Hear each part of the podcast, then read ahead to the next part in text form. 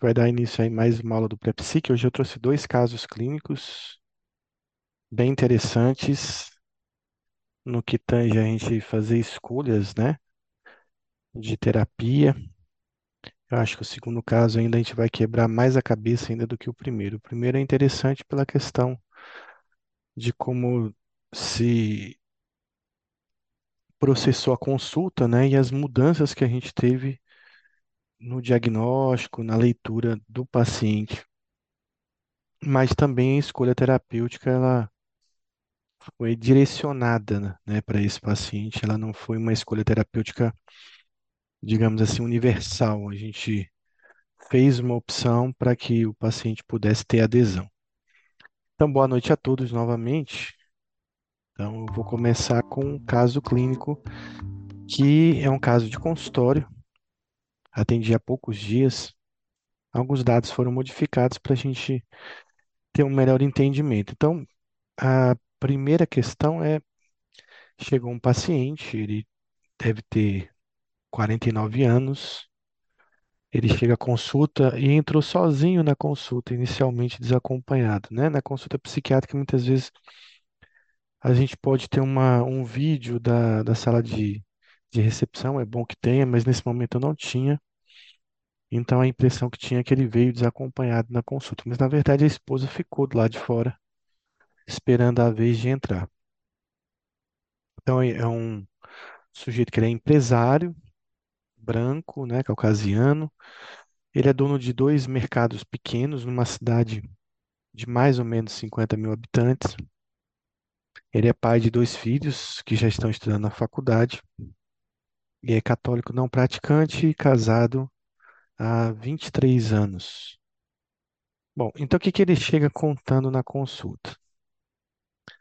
Então, ele relata que sente ansiedade há mais ou menos 10 anos. Na verdade, ele fala que ele é ansioso desde a infância, mas que há 10 anos isso se intensificou e também com uma piora atual. Mas sempre teve dificuldade de procurar um profissional, porque ele tem um preconceito grande com as medicações da psiquiatria, que, segundo ele, um dos, das, das razões são medicamentos que engordam, dão impotência. Ele não coloquei aqui, mas ele também tinha medo de ficar sedado, de não conseguir realizar as atividades, né, de ser ficar dopado com a medicação. E, e da onde ele tem essa impressão? Ele tem um preconceito já grande, né, com a psiquiatria, trata de louco, trata de pessoas que têm problemas eh, como esquizofrenia. E além disso, ele tem vários familiares que ele diz que são bastante ansiosos, que têm o mesmo problema e que também usam medicamentos como esse. Então, ele se baseia um pouco, né, no resultado desse tratamento também com alguns familiares. Ele diz que a ansiedade é uma coisa da família, né? Ele até cita o sobrenome dele, que era da hora, ele fala, essa família, todo mundo é ansioso, né? Meus pais eram ansiosos, meus avós eram ansiosos, meus primos, meus tios, meus irmãos são todos, são todas pessoas ansiosas. E ele diz que vários têm vários problemas e atendem e fazem consulta com o psiquiatra. Ele não soube explicar muito bem se existia outro tipo de problema, como psicose, alguma coisa assim, que justificasse até essa visão de que tem medicamentos que causam grande mal à pessoa. No entanto, há cerca de dois anos, ele diz que a ansiedade se tornou insuportável, com muitos sintomas físicos e insônia. Então, recentemente ele passou por uma bateria de exames devido a uma dor no peito, mas nada foi constatado. Então, essa ansiedade ela vinha de cunho assim psicopatológico, né, de alterações do humor e do pensamento. Tinha um pensamento acelerado, um conteúdo, né, de ideias sempre de preocupação, sempre de catástrofe, pessimista, né? Ou esse taquipsiquismo levava ele a repetir sempre essas informações, essas constatações que ele tinha que fazer em relação à, à programação, né, da sua vida diária. Mas há dois anos, além desses sintomas que eram antes psicológicos, digamos assim, ou mais alterações do pensamento, ele começou a ter sintomas físicos. Também bastante alteração do humor, né? Se sente mais irritado, mais no limite, mais à flor da pele, principalmente quando as coisas dão errado, né? Principalmente quando ele tem que lidar com novos problemas ou quando programações que ele faz para suas atividades não tem um curso como ele esperava. Então, é uma história de um, de um cara muito preocupado, muito acelerado, digamos assim. Quando a gente fala de psicopatologia da ansiedade, a gente está falando de um tônus noradrenérgico maior no cérebro, mediado aí pelo sistema límbico, mas principalmente pela amígdala, e isso e a noradrenalina causa uma aceleração, né, no, no funcionamento cerebral. E é claro, agora vem esses sintomas físicos, uma dor no peito, uma dispneia, fez eletrocardiograma, foi no cardiologista, teve que procurar emergência, né? E sempre pensando que fosse um problema físico, mas quando foi informado aí pelas outras especialidades que ele não tinha absolutamente nada físico, foi recomendado que ele procurasse um psiquiatra, então ele está aí diante da gente para poder fazer o tratamento, que no começo me parece ele tem assim bastante um pouco de resistência, que está sendo quebrada, claro, pela necessidade, né? Então ele está muito desconfortável com essa situação e a necessidade aí vai nos guiar em relação a, a realizar um tratamento e ter dele uma adesão a esse tratamento. Então ele afirma que na vida diária dele ele tem muitos problemas com que se preocupar e que esses problemas eles vêm principalmente da ordem dos negócios, né? E dentro desses negócios tem a sua sócia, que é a sua irmã, que ela atrapalha mais que ajuda. Então ele tem esses mercados, tem vários funcionários, né? Tem que lidar com representantes, lidar com fornecedores, com pagamentos, né? Com a questão da economia mas ele, ele é muito chateado com a irmã, porque a irmã é meio que sócia, gerente junto com ele, e ela, ao contrário dele, parece que talvez seja a única pessoa da família que não seja ansiosa, porque às vezes ela aparece, né, na, na, na empresa 16 horas da tarde, né, 16 horas, no caso, 4 horas da tarde, e como se nada tivesse acontecendo, como se nada tivesse que fazer. Então, de certa forma, ela gerencia, mas não faz nada. E é, então todas as demandas da empresa acabam caindo sobre ele. Então ele se sente muito sobrecarregado e muito chateado com essa irmã, que talvez seria uma sócia que ele não gostaria de ter, porque ela só participa mais dos lucros do que da resolução de problemas. No entanto, ele não afirma que tem problemas de outra ordem. Então ele diz que em relação ao seu matrimônio, o casamento, está tudo certo, tudo bem. Em relação aos filhos também, ele não tem demandas. Então a- a- as demandas dele é pelo trabalho. E ele diz que ele trabalha muito, acorda muito cedo, sai muito tarde, tem que estar sempre nas empresas, sempre olhando. Então basicamente a vida dele se concentra nisso. É um cara que tem pouca atividade social, não faz nenhuma atividade física. Então, vive para o trabalho e, e- e se estressa muito com esse trabalho. Então, ele está sempre preocupado com dinheiro, empregados, boletos, né, compromissos da empresa. Então, ele diz que o relacionamento com a esposa é categoricamente bem estável, seus filhos estão encaminhados, e ele afirma assim: os negócios é que estão me matando, porém está tudo como há 20 anos atrás. São os mesmos problemas de sempre, nada mudou, apenas eu que não consigo mais lidar com eles e como se ele tivesse com tudo acumulado, como se ele tivesse chegado no limite. Então ele diz que nesse momento as empresas dele não estão vivendo uma grande crise, ameaçando quebrar ou com problemas adicionais. São os problemas que ele tem desde que ele tem esses negócios, ele tem esse negócio há muito tempo. Só que agora ele se sente incapaz de lidar com essas demandas, que são demandas, digamos assim, naturais para a vida dele. Então a coisa se tornou insuportável, ele está no estresse, ele está no limite, né, dessa situação. Então, a única coisa que a gente vê no exame psíquico é ele estar um pouco agitado no sentido de se balançar, de se movimentar mais na cadeira. Ele, você vê que ele está preocupado, ansioso, muito curioso, né, em, em querer saber como é que é esse tratamento, se realmente precisa tomar remédio, quais efeitos colaterais do remédio. Então, a gente apenas percebe a alteração do afeto e do humor, né, um, um afeto congruente e essa leve agitação psicomotora. Ele nem tem uma fala acelerada, a gente não consegue perceber o taquipsiquismo dele. Isso é notável, né, porque nem sempre o taquipsiquismo vai gerar uma taquilalia, né? Nem sempre elas vão corresponder. O paciente pensa demais, tem o pensamento acelerado, mas nem sempre a gente vai conseguir enxergar essa aceleração.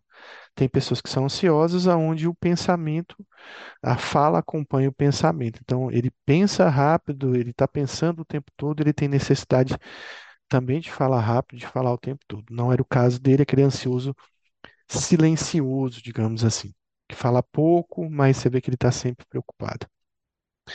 Bom, aí a gente começou um processo de tirar um pouco essa carga, né? Esse medo que ele tem da questão do tratamento com medicação, do tratamento psiquiátrico, né? Então a gente começou a explanar para ele o que que se tratava ansiedade, se ansiedade era patológica, se ansiedade era fisiológica, né? Quais os componentes biológicos dessa ansiedade e a relação com a amígdala.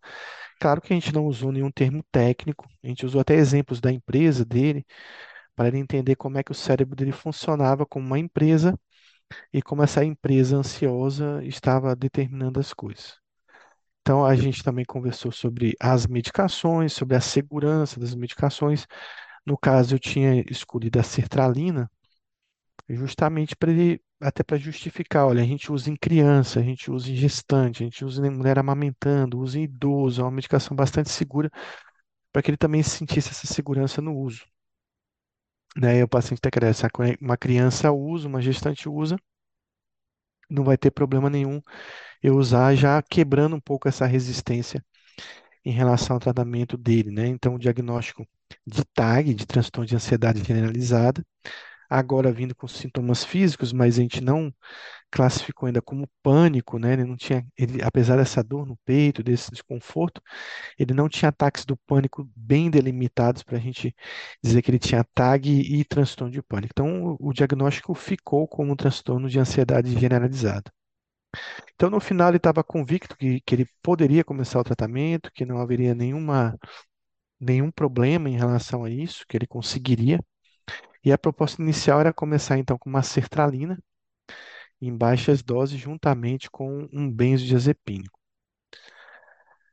Mas aí no finalzinho da consulta, quando até a receita já estava sendo meio que não impressa, mas meio que elaborada no computador, chega uma mensagem da minha secretária dizendo que a esposa dele, que estava na recepção, solicitava a entrada. Então, claro, óbvio, foi perguntado a ele se ele autorizaria a entrada da esposa, e ele disse que sim, né? E ele considerou ficar é, nessa entrevista junto com a esposa. Então a esposa entra, cumprimenta, e aí ela começa o discurso dela. Na verdade, ela pergunta: ele te disse tudo, né? Sempre essa, essa quando, quando alguém fala ele te disse tudo, a gente fica na dúvida se realmente o paciente contou tudo ou se realmente tem alguma coisa a mais para ser contada. Então, ela relata que o paciente está muito ansioso ultimamente e até evita sair de casa. Na maioria das vezes, por vergonha, que relata que o mesmo tem a convicção de que ela está traindo, né, o marido e que tem ouvido de várias pessoas sobre essas traições.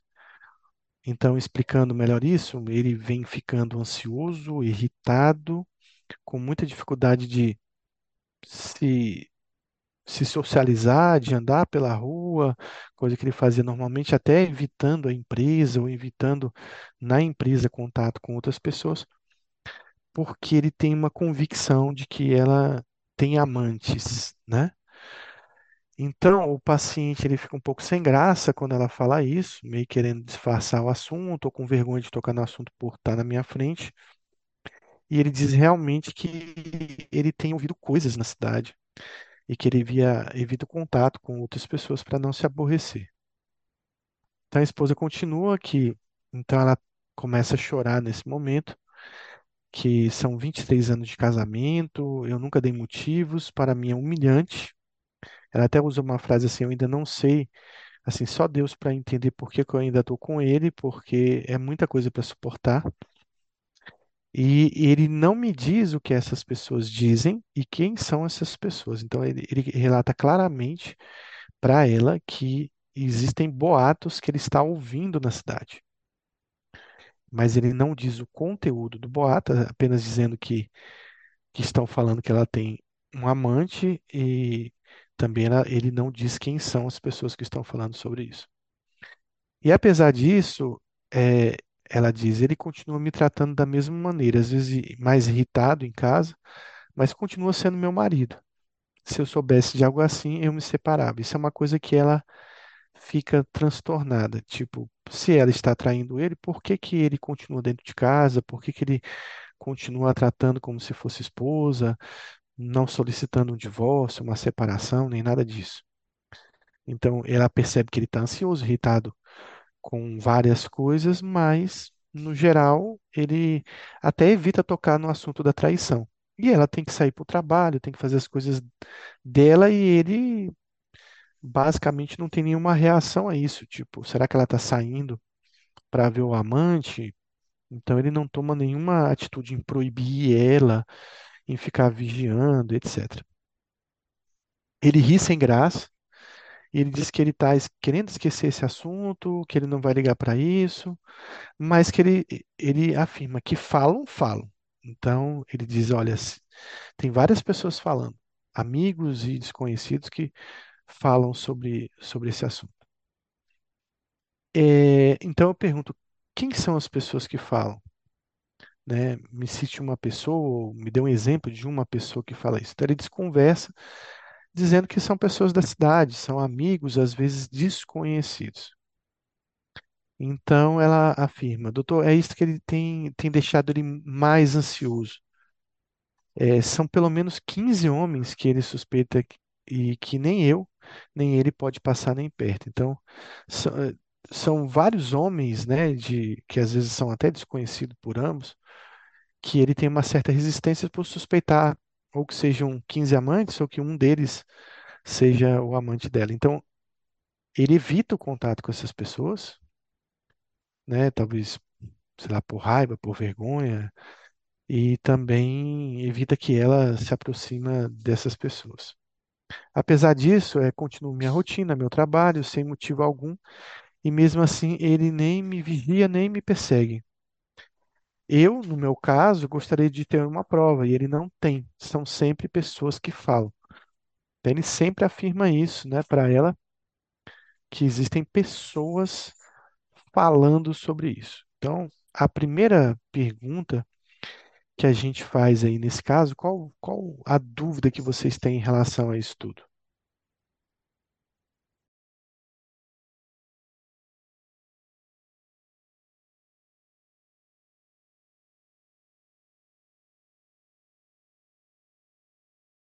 O que que vocês gostariam de saber mais sobre essa história, em termos de psicopatologia mesmo?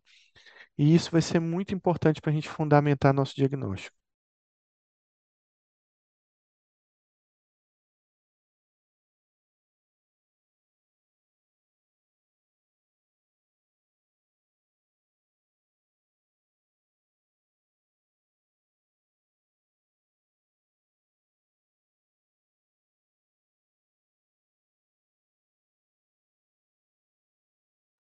Muito bem, a Alana respondeu aí. Eu acho que o mais importante para a gente, em termos de nosologia psiquiátrica, de fechar um diagnóstico, é saber se realmente ele tem alucinações auditivas.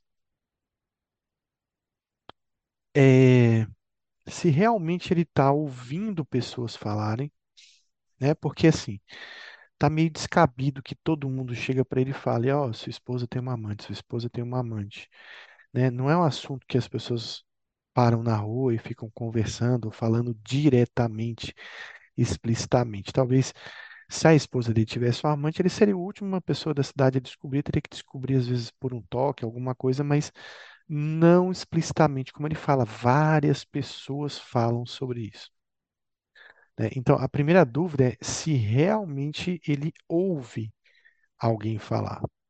Porque ele pode ter uma alucinação auditiva, ou seja, na ausência de alguém falando, ele ouve sobre esse assunto, sobre essa afirmação, ou ele pode ter uma ilusão auditiva, ou seja, ele vê pessoas conversando sobre um determinado assunto, mas o que chega aos ouvidos dele, o que é interpretado pelo cérebro dele, é uma outra conversa, uma outra informação.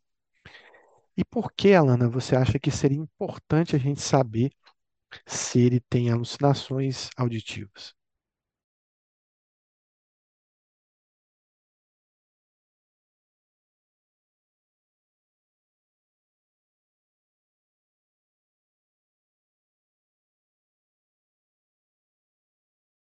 Se quiser abrir o microfone e falar, podem falar, fiquem à vontade.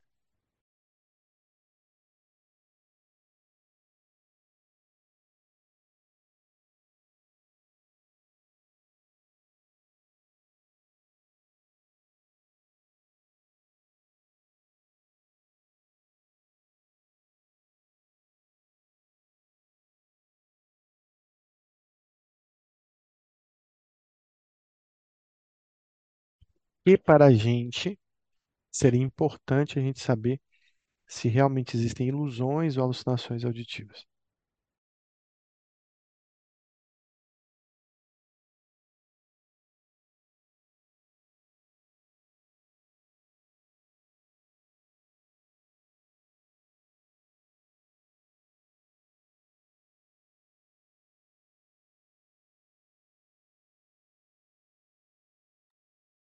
Não necessariamente para o tratamento específico, mas para o diagnóstico correto. Então, acho que o diagnóstico vai ser guiado por essa informação. Isso, claro, se a gente quiser eh, ter um diagnóstico correto, né, desse paciente. Então, o que que diferencia ele ter ou não ter alucinações?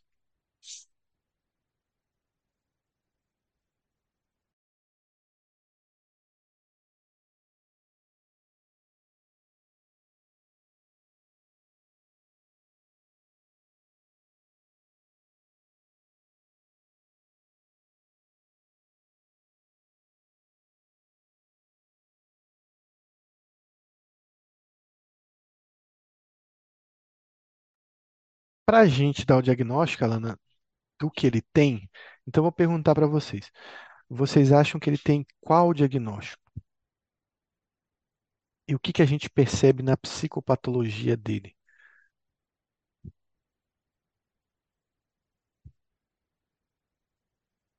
Então, a primeira coisa eu estou escrevendo no chat aqui para vocês verem. Então, ele tem uma ideia, né? Essa ideia é fixa, existe uma convicção da veracidade dessa ideia. Parece que essa ideia não consegue ser removida nem pelo comportamento dela, já que ela não dá motivo nenhum, ele nunca teve prova, ele não vai atrás de provas, né? Como se ele quisesse sempre ficar na dúvida de forma voluntária, prefiro não saber, mas ac- acredito nisso, mas prefiro não saber ou não, não, ou não preciso, né, de provas para ter essa convicção. Então, o que a gente vê aqui, a princípio, é que ele tem um delírio. Ele tem um delírio de, de traição, né? Que nem gera nele ciúmes. Então, assim, ele não é, não ficou muito ciumento por conta disso, não. Ele tem a crença de que ela está traindo, baseada no relato de várias pessoas. Ele não precisa de provas e ele não mudou o comportamento em relação a ela. Então, mesmo tendo a convicção, ele não ficou um sujeito ciumento, controlador, né? Que seria basicamente a reação natural da maioria das pessoas é ficar controlador, descobrir, querer descobrir a verdade. Então, a gente percebe que tem um delírio. Mas quando a gente vai identificar esse delírio nele, a gente pode classificar esse delírio em, em algumas particularidades que ele tem. Vocês conseguem classificar esse delírio dele, além de ter um conteúdo de traição?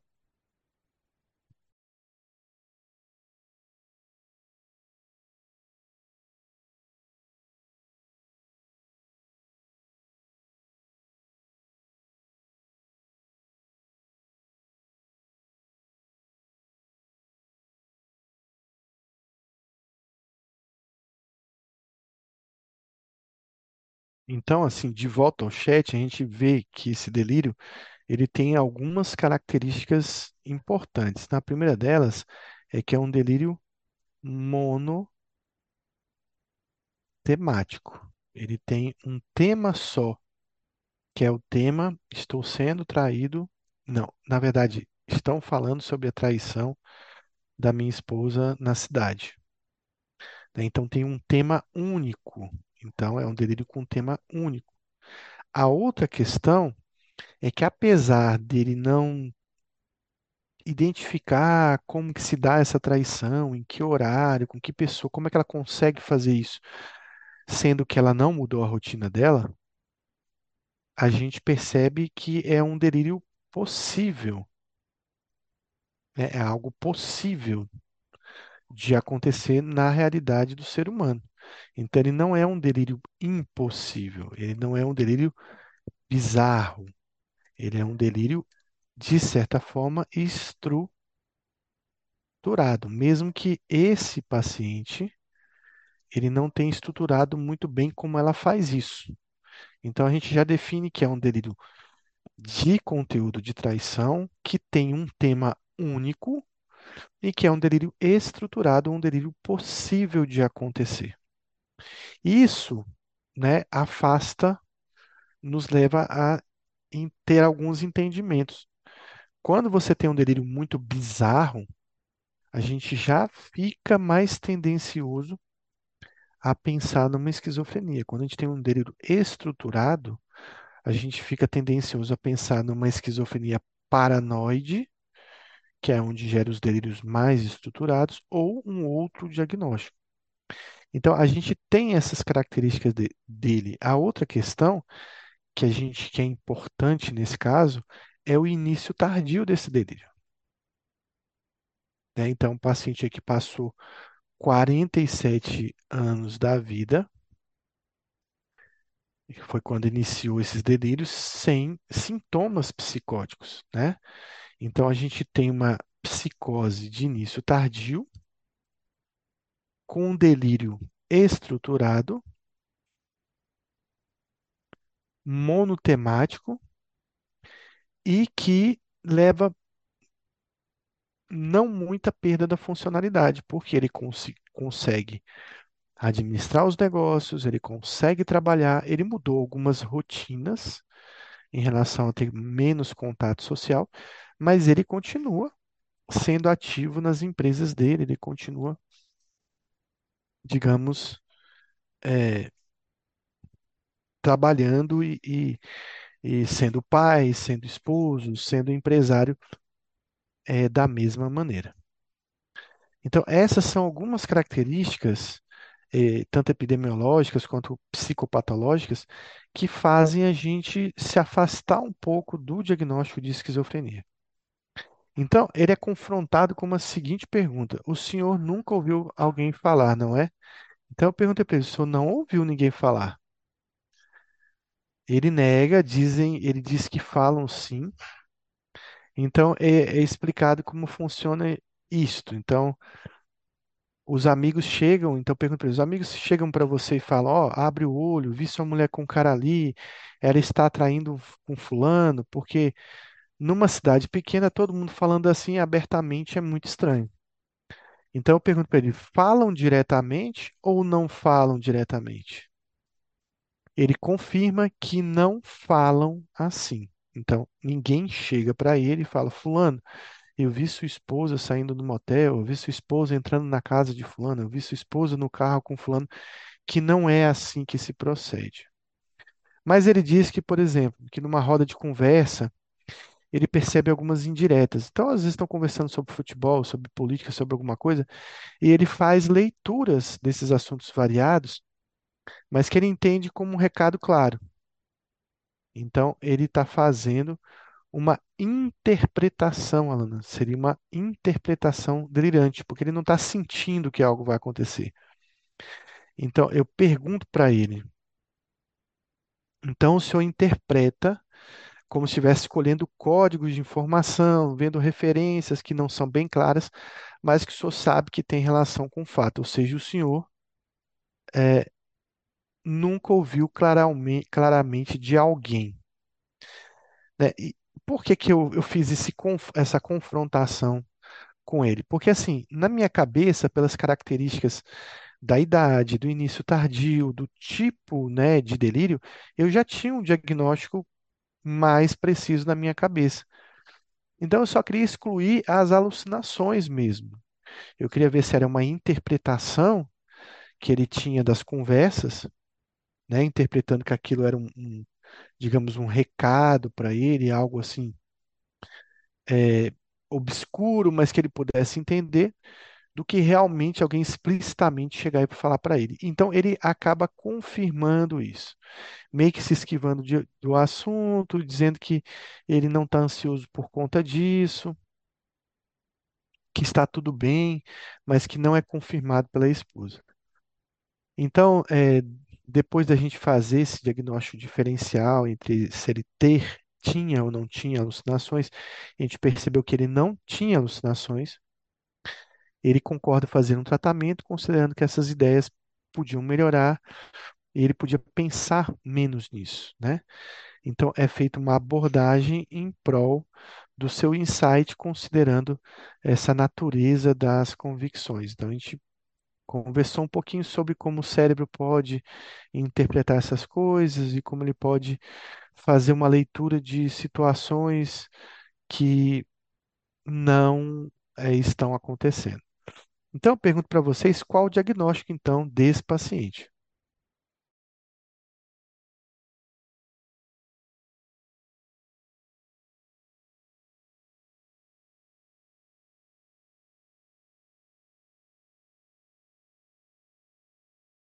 E aí vocês podem falar ou escrever. Então, o que vocês acham que ele tem realmente?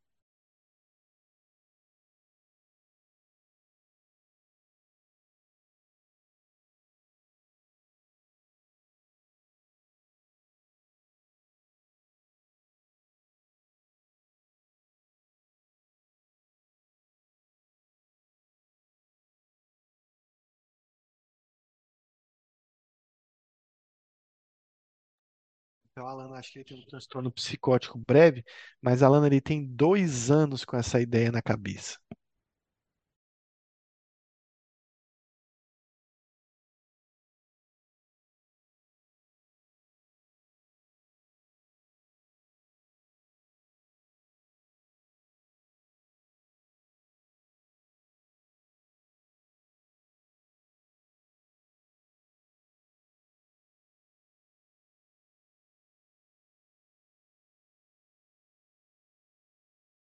Uma outra coisa, assim, que o transtorno psicótico breve, ele costuma ter os sintomas da esquizofrenia, né?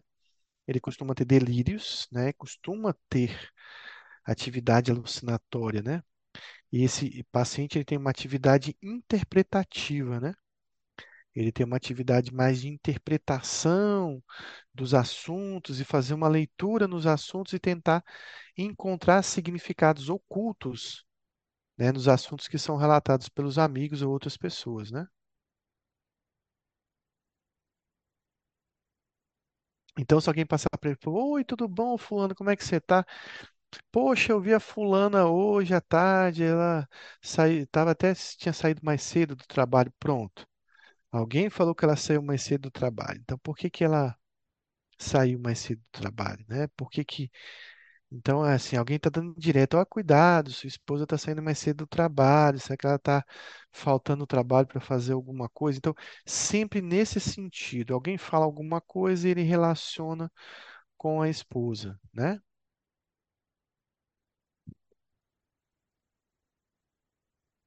Então, assim, percepção delirante, né, ou interpretação delirante tem a diferença, Alana, em relação à questão da percepção ser uma coisa mais sensitiva. É como se fosse uma premonição.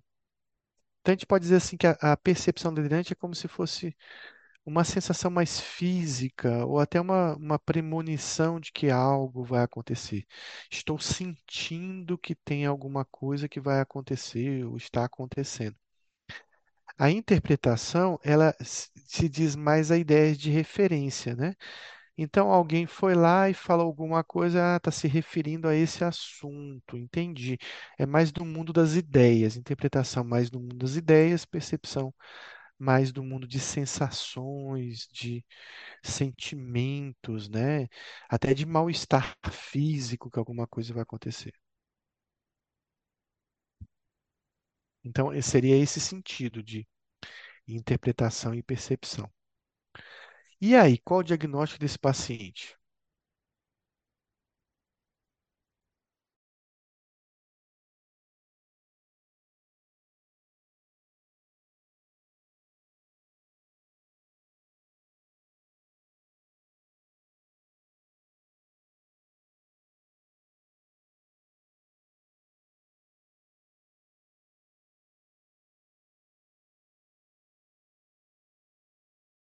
Então, esse paciente, pessoal, ele tem um diagnóstico de, deixa eu passar aqui o slide, de transtorno de- delirante persistente, né? Que agora é chamado de transtorno delirante apenas, mas que já foi chamado de persistente, às vezes até por questão de da nosologia antiga, a gente acaba usando o termo persistente, que antigamente era chamado de paranoia, que significa basicamente ter um conhecimento paralelo.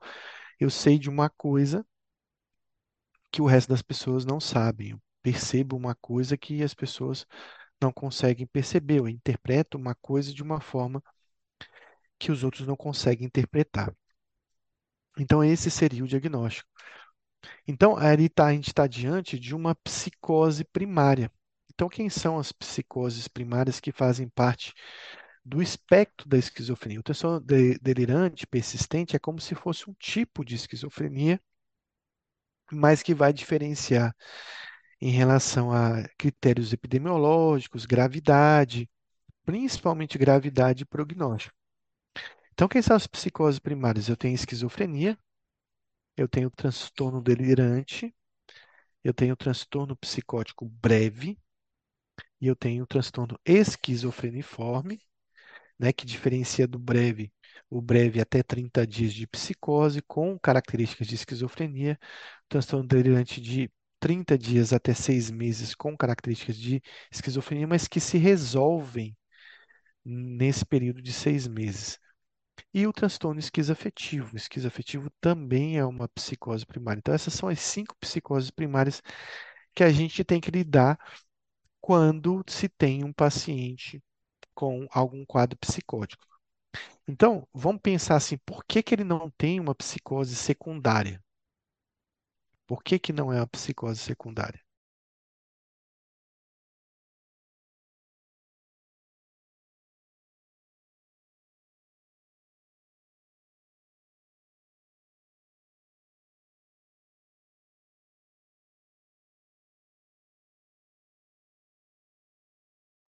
Então, o que que daria uma psicose secundária? Então, primeiro exemplo, transtorno de humor.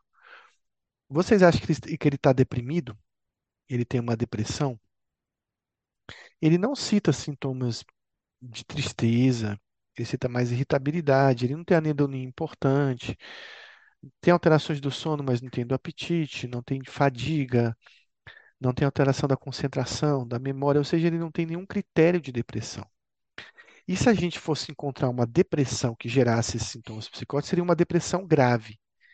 Então, se ele tem algum sintoma depressivo, esses sintomas não são graves, não são evidentes. Um outro transtorno que dá uma psicose secundária é uma doença bipolar, tanto na fase depressiva quanto na fase de euforia. Não tem história de euforia na, na história dele, muito menos de depressão. Outra, outra condição que geraria uma psicose secundária seria algo orgânico. Então, sim, teria que investigar se de repente ele não tem um tumor cerebral, se ele não tem alguma outra doença física que geraria essa psicose.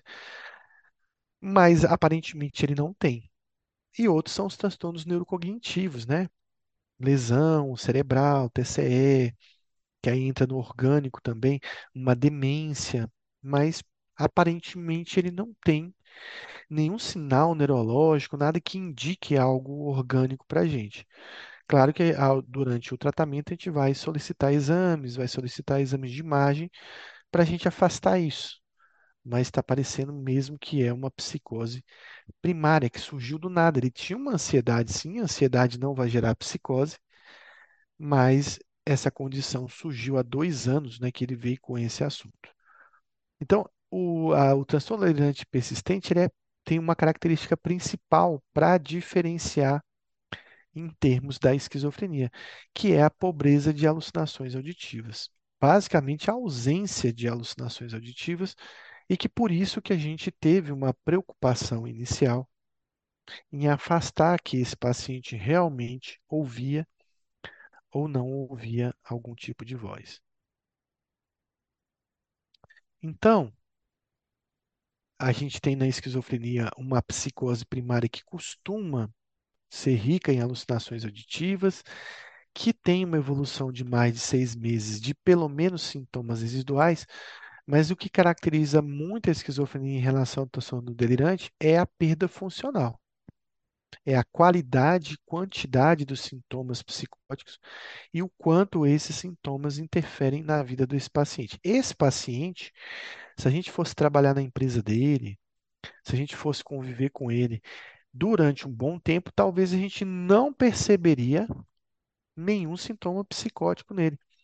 E, e eu fiz a consulta com ele, e, e a primeiro momento, se a esposa não tivesse lá, eu não perceberia absolutamente nada de psicótico nele. Na esquizofrenia, geralmente a gente vai perceber algo psicótico no paciente. Esse paciente não tinha nada.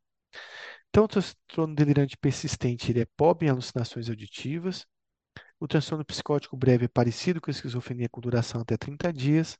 O esquizofreniforme de 30 dias a 6 meses e o esquizoafetivo, ele carrega sintomas psicóticos com alterações de humor importante. Esse paciente não tinha alterações de humor importante, ele tinha uma irritabilidade, uma disforia episódica que nem era importante, que não classificava como depressão e não classificava como um episódio de elação, de euforia. Então, não são só as alucinações que diferenciam um transtorno delirante de uma esquizofrenia. né? Então, a resposta é não, não, é, são, não são só as alucinações. Lembrar que quando eu falo de alucinações no transtorno delirante, eu estou falando basicamente de alucinações auditivas, mas o transtorno pode ter alucinações táteis, gustativas, olfativas, que aí é permitido para o diagnóstico. Então, lembre-se disso, são as auditivas que servem mais para um diagnóstico diferencial com esquizofrenia.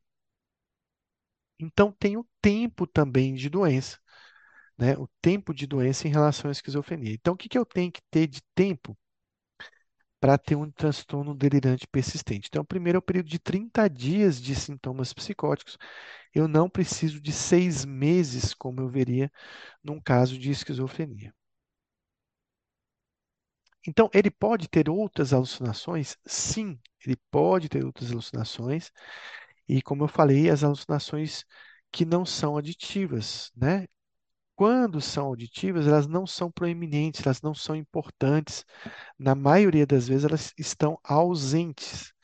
Então, as auditivas que vão chamar mais atenção, que esse é um critério usado por um psicopatologista importante chamado Kurt Schneider, que ele falava dos sintomas de primeira ordem, né, sintomas de segunda ordem da esquizofrenia. Então, ele citava, citava com sintomas de primeira ordem, que eram sintomas que você tinha quase certeza que era esquizofrenia, principalmente a questão da consciência do eu, né? Delírios de influência, delírios de atividade do eu, de limites do eu, eram bem características de esquizofrenia. Mas ele também cita as alucinações, principalmente alucinações auditivas com vozes comentadoras que dialogam entre si. Né? Então, o paciente ele ouve uma conversa, duas pessoas conversando e comentando sobre as atividades, sobre a vida dele. Então, ele não tem esse histórico aí de- desse tipo de alucinação. Então, a gente pode ter no transtorno delirante alucinações de outra modalidade, né? Então, incluindo alucinações auditivas, eh, gustativas, olfativas, táteis, eh, somáticas, né? Como senestesia, sinestesia, podem estar presentes na, na- no transtorno delirante. O que mais diferencia? Então, nós temos o tempo, nós temos as alucinações auditivas para diferenciar da esquizofrenia, mas tem mais outras alterações. Então, tem o comprometimento. Então, você vê que esse paciente ele não tem grande comprometimento, é quase inacessível a psicose dele, a não ser que o assunto seja tocado. Claro que tem paciente com transtorno delirante que expressa mais o delírio, que ele já até chega falando do delírio. Mas o comprometimento no comportamento, na funcionalidade, não é tão prejudicado quanto a gente vê na esquizofrenia. Então, eu posso dizer que o transtorno delirante é como se fosse uma esquizofrenia mais leve? Sim, é como se fosse uma esquizofrenia menos genética, com menos comprometimento genético, ou menos comprometimento das funções cerebrais, e que vai, por essa, por essa razão, aparecer mais tardiamente. né? Então, é comum na terceira idade, quando o paciente fica psicótico, a gente não ver uma esquizofrenia, mas ver e sim um transtorno delirante persistente. Mas vem a pergunta, ele pode aparecer cedo também? Pode. Hoje mesmo eu atendi uma paciente jovem, né, que eu vou estar trazendo o caso para vocês, que é um caso muito interessante e que a gente vai talvez perceber esse tipo de psicose acontecendo. Então, olha só o que, que é escrito aí. Exceto pelo impacto dos delírios ou seus desdobramentos, o funcionamento não está acentuadamente prejudicado e o comportamento não é claramente bizarro ou esquisito. Esse paciente não perde inteligência, ele não tem sintomas negativos, ele continua sendo funcional. A socialização pode ser um pouco prejudicada, depender, como se diz, o impacto do delírio. Mas é um paciente que não tem a bizarrice, né, esquisitice de comportamento que a gente vê na esquizofrenia. Então, o funcionamento não está acentuadamente prejudicado nesse transtorno delirante. É o que a gente vê exatamente acontecendo com esse paciente. Então, de novo, repetindo, ele não é bizarro, ele não é esquisito, ele não vai chamar tanto a atenção das outras pessoas.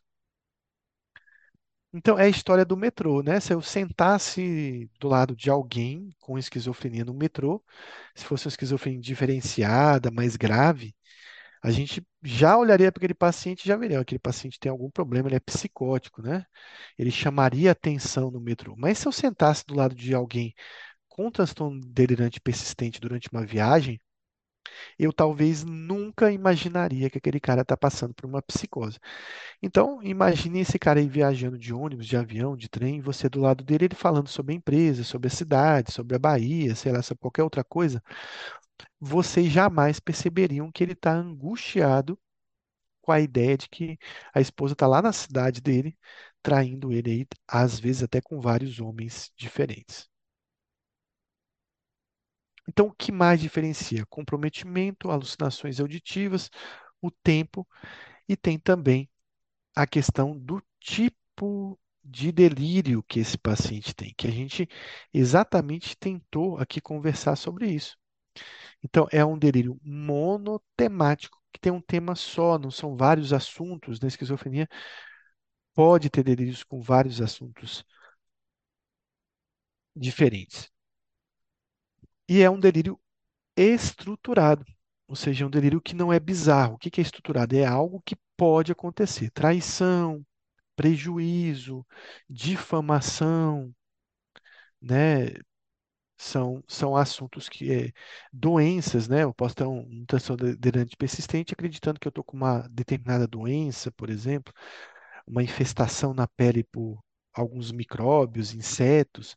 Então, são coisas que podem acontecer a algum indivíduo. Então, ele tem um conteúdo possível, um conteúdo que a gente vai ficar até em dúvida, né? Porque se ele viesse sozinho e contasse pra gente que ele está desconfiando da esposa e não desse o detalhe de que são vários homens que todo mundo comenta na rua, talvez a gente acreditaria que realmente a esposa estivesse o traindo. Mas logo que a gente conversa com ela, pela comoção que ela tá, pela raiva que ela tá, né, pelo comportamento dele, pela justificativa e falta de provas, a gente já consegue perceber que não existe essa história, né? E se existe uma história de traição, não é a história que o paciente está contando, é outra que está sendo encoberta e, e, e, a história que o paciente conta é, num certo sentido, é estruturado, mas também no sentido de que não tem lógica. É tipo assim, é possível, mas é sem pé e sem cabeça. É possível, mas não tem provas. É possível, mas fica difícil acreditar que esteja acontecendo algo com a natureza que ele descreve. Então, o que mais que a gente vai ver de diferente? A idade de início.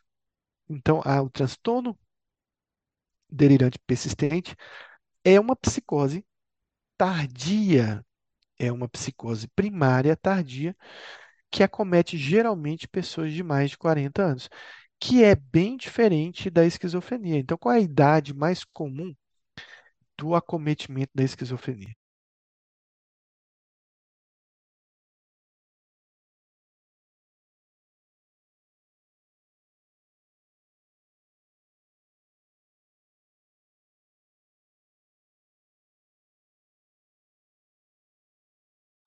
Então, a gente podia usar a palavra assim, Alana, depende.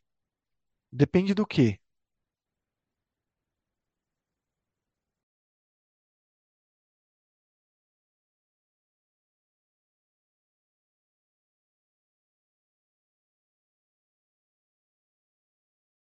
Exatamente, depende do gênero da pessoa. Então, no sexo masculino, no gênero masculino, a gente tem o acometimento da esquizofrenia entre 15 e 25 anos.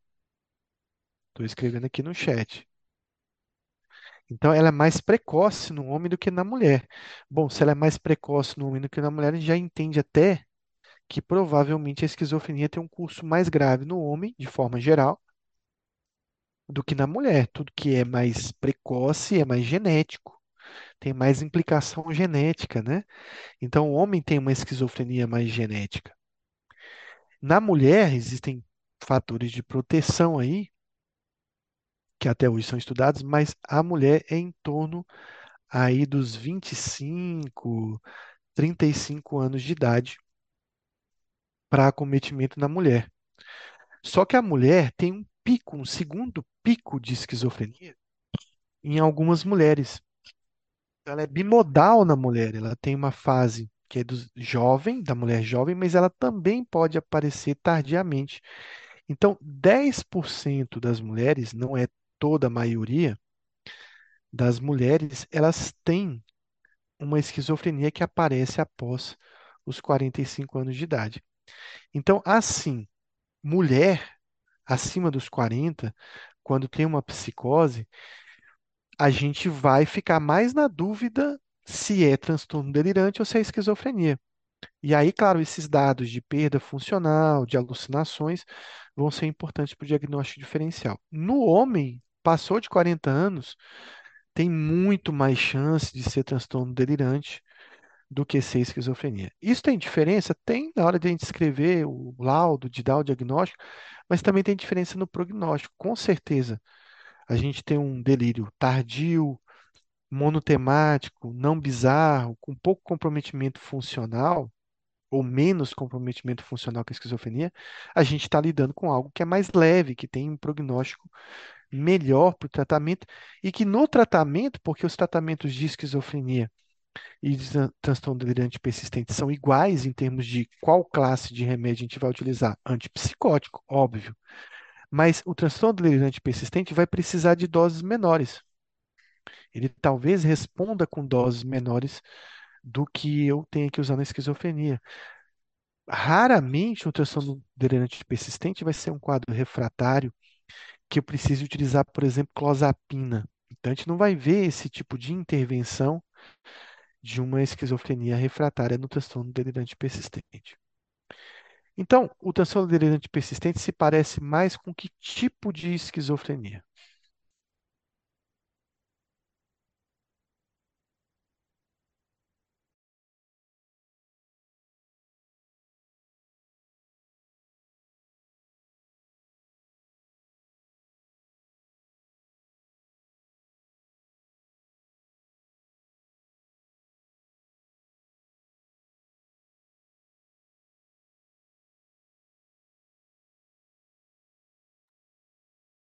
Então, ele se parece mais com, como a Alana acertou, aí, com a esquizofrenia paranoide. Até porque a transtorno delirante tinha o nome de paranoia antigamente. Então, ele vai se parecer muito mais com a esquizofrenia paranoide. Então, ela é mais tardia, ela é mais leve, sem alucinações auditivas, com menor comprometimento funcional do que na esquizofrenia, com a ausência de sintomas negativos.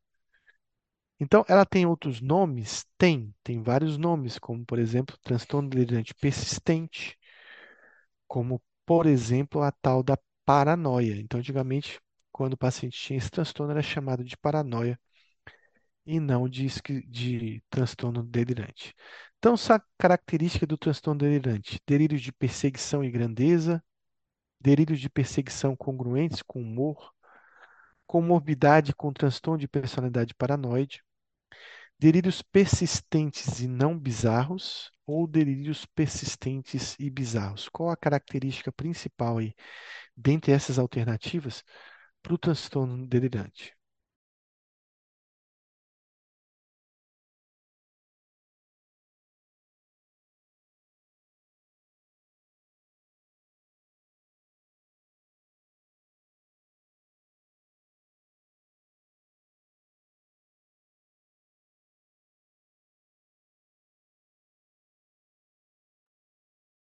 Então, a Alana respondeu aí, acho que ninguém mais vai responder, é a presença de delírios persistentes e delírios não bizarros. Então, sobre os critérios diagnósticos do transtorno delirante, marque a incorreta.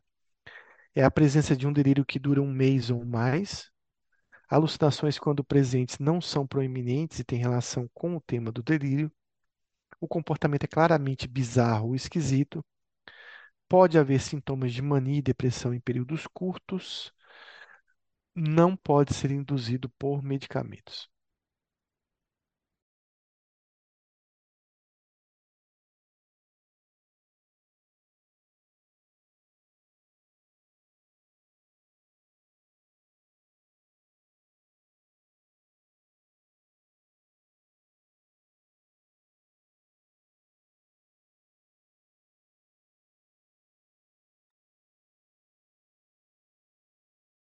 Então, a gente vai ficar na dúvida entre a letra C e a letra D. Será que no, numa psicose você pode ter sintomas de mania e depressão?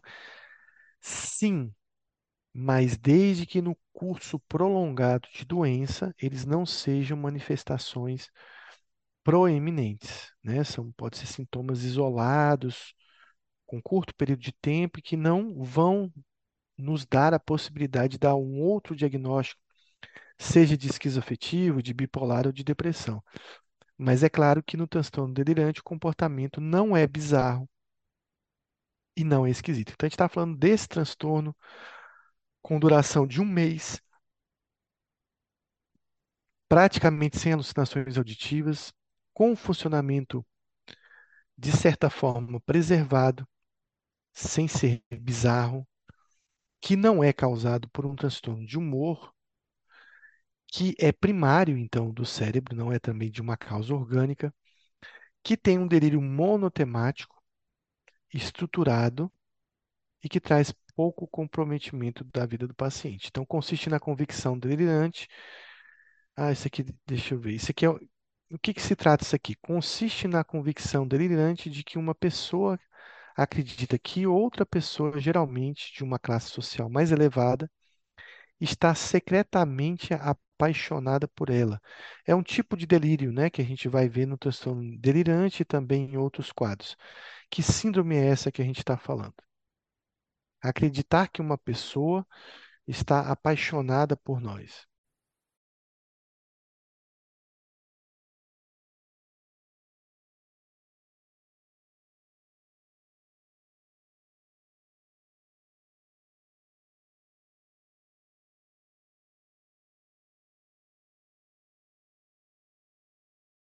Então, esse tipo de delírio chama-se delírio de Clerambault, também chamado de delírio erotomaníaco. É um tipo de delírio que você tem em várias doenças, mas que pode aparecer no transtorno delirante, como o caso lá da Ana Hickman, que antigamente tinha um homem, né, que ela escrevia lá no Facebook dele, se eu tivesse ouvido sobre o amor antes de te conhecer, contigo, na verdade, esse paciente que tinha esse delírio sobre a Ana Hickman, ele tinha esquizofrenia, ele não tinha transtorno delirante persistente, ele acabou invadindo o hotel onde ela estava, teve um confronto, ele estava armado, ele acabou atirando em algum parente dela e um parente dela tomou a arma e acabou matando ele. Então, é, tá aqui, era o Rodrigo Augusto, né? Estou citando o nome aqui porque já é falecido, mas é um caso que ficou na mídia. Ele escrevia assim, a- é, quando Ana Hickman não correspondia, né? Ele, né? Porque na verdade ela nunca respondeu mensagem nem nada, estava tudo na cabeça dele. Ele escrevia assim: Amor, eu não estou acreditando que você está fazendo isso comigo. Enquanto você fica achando que o Facebook é bobeira minha, eu não estou dormindo direito, meus dias estão uma merda e minha saúde indo para casa do obrigado mesmo. Eu nunca farei isso contigo, nem em pensamento, amor. Sério que você me ama mesmo? Porque quem ama não faz o outro sofrer desse jeito. Então ele escrevia no Instagram, escrevia no Facebook, como se ele estivesse mandando mensagens para ela e eles tivessem um, um tipo de relacionamento. Então eu consegui printar algumas coisas dele antes que, que essas, esses perfis dele pudessem ser excluídos, né? E olha só, o perfil dele tinha a foto dele, não vou colocar a foto dele aqui, e, e embaixo do perfil dele, ele tinha 800 seguidores, né? Ele colocava aqui Ana Hickman um coração. Esse é um tipo de delírio que a gente pode encontrar, que é o delírio de Clerambault, que foi descrito por esse sujeito aqui, Gaetan Gatian Clerambault, se eu não me engano, ele é um austríaco ou suíço, não vou me lembrar, acho que suíço.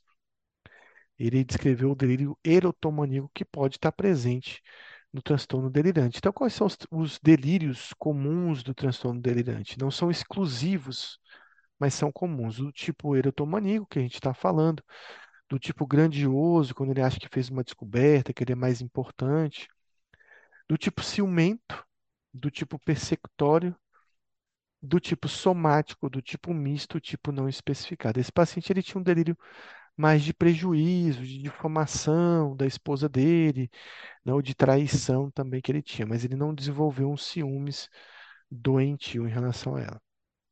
Então, sobre o transtorno delirante persistente, marque a alternativa correta. Raramente tem problemas sociais, conjugais ou profissionais. São calmos e não desenvolvem sintomas de humor como irritabilidade. Raiva e comportamento violento podem ocorrer, mas com tipo somático e grandioso.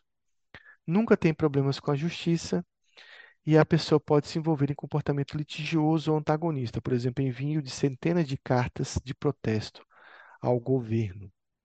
Qual dessas fala mais a favor de um transtorno delirante persistente?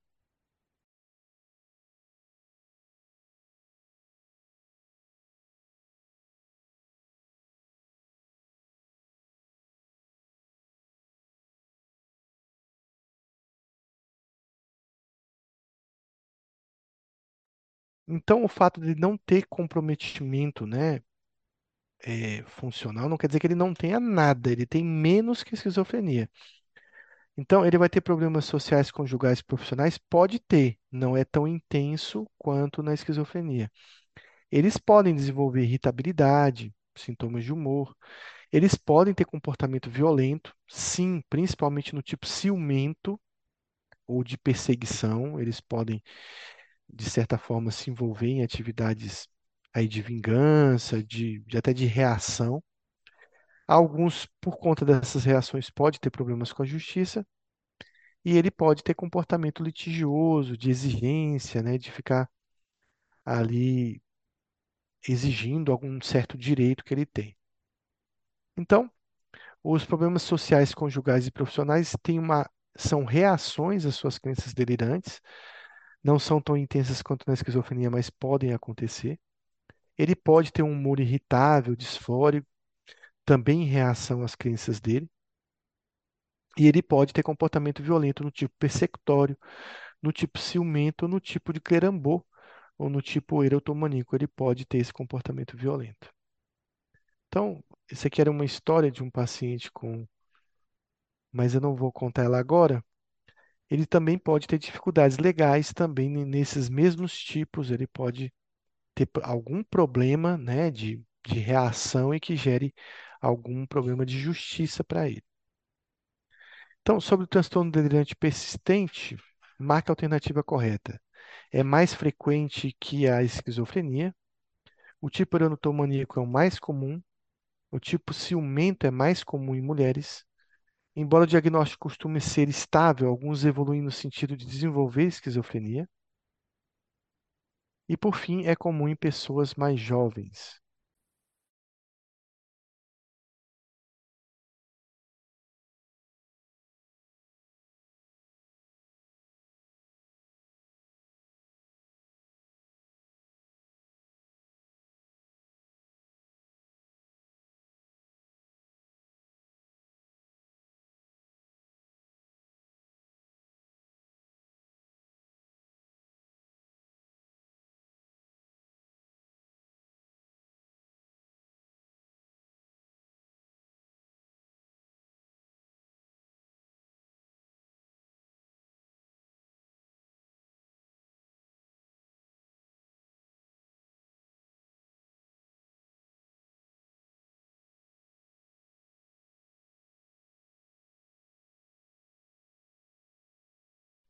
Ah, desculpa, eu estava sem áudio, então eu vou voltar aqui.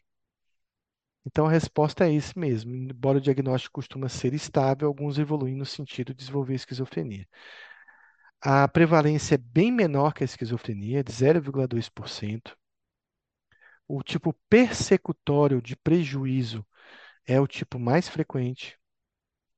O erotomaníaco é o mais frequente na mulher. E o tipo ciumento é o mais frequente no homem e o curso é melhor que na esquizofrenia, mas existe alguns pacientes que podem fazer uma progressão para esse quadro. Então, o diagnóstico ele é estável, sim, mas alguns pacientes podem evoluir para um quadro de esquizofrenia. Existe uma relação genética familiar com história né, de esquizofrenia na família. E também existe uma relação familiar com o diagnóstico de esquizotípico também na família. Também pode ocorrer em jovens, mas é claro que a maior incidência ocorre em pessoas com mais de 40 anos de idade. Então, costuma ser mais tardio que a esquizofrenia. Então, são fatores de risco para transtorno delirante, exceto idade avançada, comprometimento sensorial e isolamento, história familiar de transtorno de humor, isolamento social ou imigração recente.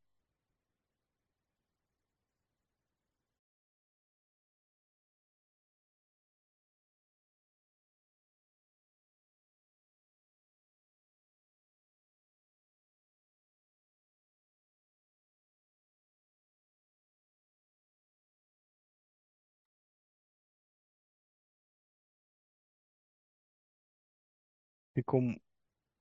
Então, a letra agora é Idade avançada, a gente consegue perceber que tem relação, comprometimento sensorial, pessoas cegas, mudas ou isolamento social pode ser um fator de risco. E imigração recente também, mas ele não tem relação explícita por ser uma psicose primária com transtornos de humor. Então a gente vai ver fatores de risco, né? Idade avançada, comprometimento sensorial, história familiar positiva, isolamento social, personalidade, né, do tipo paranoide, esquizotípico, esquizoide tem mais chance, e ter sido um imigrante recente ou ser um imigrante é um fator de risco para esse transtorno. Os seguintes fatores estão relacionados a um prognóstico positivo no transtorno delirante persistente, exceto sexo masculino, início súbito, duração curta da doença, presença de fatores precipitantes e alto nível de adaptação ocupacional, social e funcional.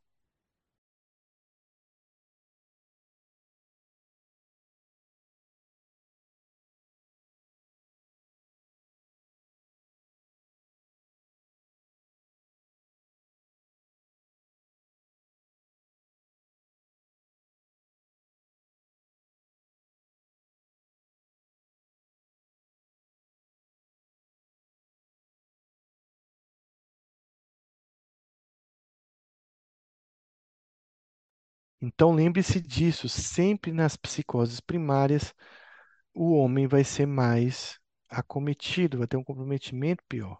Tudo que começa súbito tem melhor prognóstico, tudo que dura muito pouco tem melhor prognóstico. Fatores precipitantes, estressores precipitantes, tem um melhor prognóstico e também aquele paciente que tem boa funcionalidade tem melhor prognóstico. Então, prognóstico positivo, segundo o Kaplan, são aqueles que têm delírios persecutórios, delírios somáticos e delírios eróticos. O que prognóstico negativo, segundo o Kaplan, são delírios de grandeza e delírios de ciúmes. Os ciumentos são bastante problemáticos. Uma característica comum desses indivíduos é a aparente normalidade do seu comportamento e aparência quando não estão sendo discutidas ou acionadas as ideias delirantes. Como eu disse no começo da entrevista, não deu para perceber que esse paciente tinha uma psicose. E agora a gente vai discutir, junto com vocês, o que, que a gente vai tratar esse paciente. A gente sabe que tratamento de transtorno delirante persistente é feito com antipsicótico, então não vale né, a gente responder, ah, eu vou dar um antipsicótico. Tudo bem, a gente vai dar um antipsicótico, mas qual antipsicótico vocês dariam para esse paciente. E aí, quem quiser abrir o microfone, falar, dar opinião, o que, que vocês tratariam esse paciente?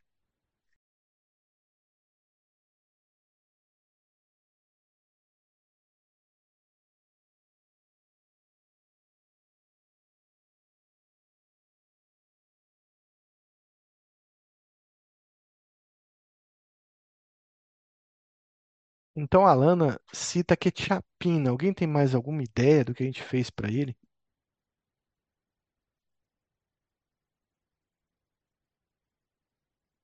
Então, eu vou separar aqui para a gente discutir o tratamento. Então, vamos falar do tratamento desse paciente, o que eu usaria, o que eu não usaria para ele, né? Então, a gente tem que citar os principais problemas dele. Então, Márcia colocou lanzapina. Então, eu acho que alguns problemas a gente tem que considerar esse paciente. Esse é um paciente que tem bastante preconceito. Esse é um paciente que não quer ficar sedado, ele tem medo de sedação. Esse é um paciente que ele não quer ficar impotente. Esse é um paciente que não quer ficar é, com cognição e ele não quer ganhar peso, né? Além de ter pouco insight. Então, a gente está eh, lidando com um paciente que ele tem muitas demandas em relação à adesão. A gente vai ter que estar tá preocupado com isso. Se eu der uma medicação esse cara dormir o dia todo, ele já não vai querer tomar. Se ele começar a ganhar peso, ele não vai querer tomar. Se ele ficar impotente, ele não vai querer tomar. Se ele ficar sedado, né, se alguma coisa na bula até chamar a atenção dele, ele não vai tomar porque ele não tem insight, ele não tem convicção. Então, é, a Lana mudou para lurazidona. Então, o que, que eu não usaria para esse paciente inicialmente? Então, que seria opções? Então, você citou a quetiapina. Eu acho que a quetiapina não seria boa porque, para mim atingir essa psicose, eu teria que usar doses aí, geralmente, geralmente acima de 300 miligramas, né? Que seria uma dose acima de 300 mais antipsicótica. Mas eu acho que quetiapina vai deixar ele sedado. E não adianta dar 25, 50 miligramas para ele, nem 100, porque a gente não vai resolver a psicose dele. Márcia colocou aí a olanzapina, e eu acho que a olanzapina é pior ainda. Por que é pior?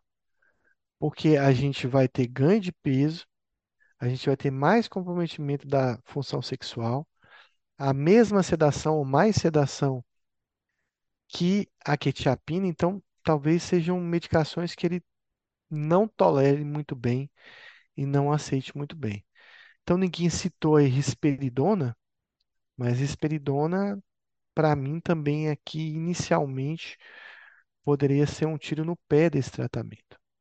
Então eu não usaria risperidona também, não usaria nenhum antipsicótico típico, não usaria haloperidol, por exemplo. Então, a Alana citou lurazidona. Alguém concorda que a lurazidona seria uma boa opção para esse paciente?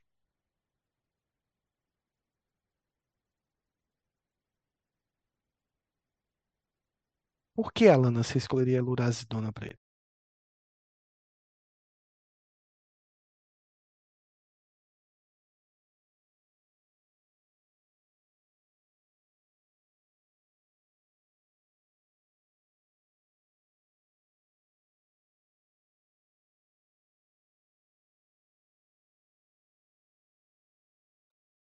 Então, eu vou citar algumas coisas que a lurazidona, né, seria melhor para esse paciente. E você já citou duas aí importantes, né? Tá, tá- faltou só mais uma, que é em relação à sedação. Ela tem esse perfil de menos ganho de peso, ela à noite, junto com a alimentação, tem menos impacto na sedação e ela não costuma dar ganho de peso. Então, eu acho que a lurazidona seria uma boa medicação para a gente começar. Lembra que esse paciente ele tem preconceito, ele está vindo pela primeira vez no psiquiatra, então a gente poderia começar com uma medicação mais leve, até para tentar mais adesão do que, de repente, com um efeito colateral, expulsar esse paciente do tratamento. Tem mais algum antipsicótico que vocês veriam que seria bom para ele? Então, a Alana citou o segundo aqui, aripiprazol. Sim, também concordo com a Alana que aripiprazol teria pouquíssimo impacto na sedação, menos impacto de cunho sexual e nenhum impacto sobre o ganho de peso, ou pouco impacto sobre o ganho de peso. Então, acho que seria uma boa opção para ele. que mais?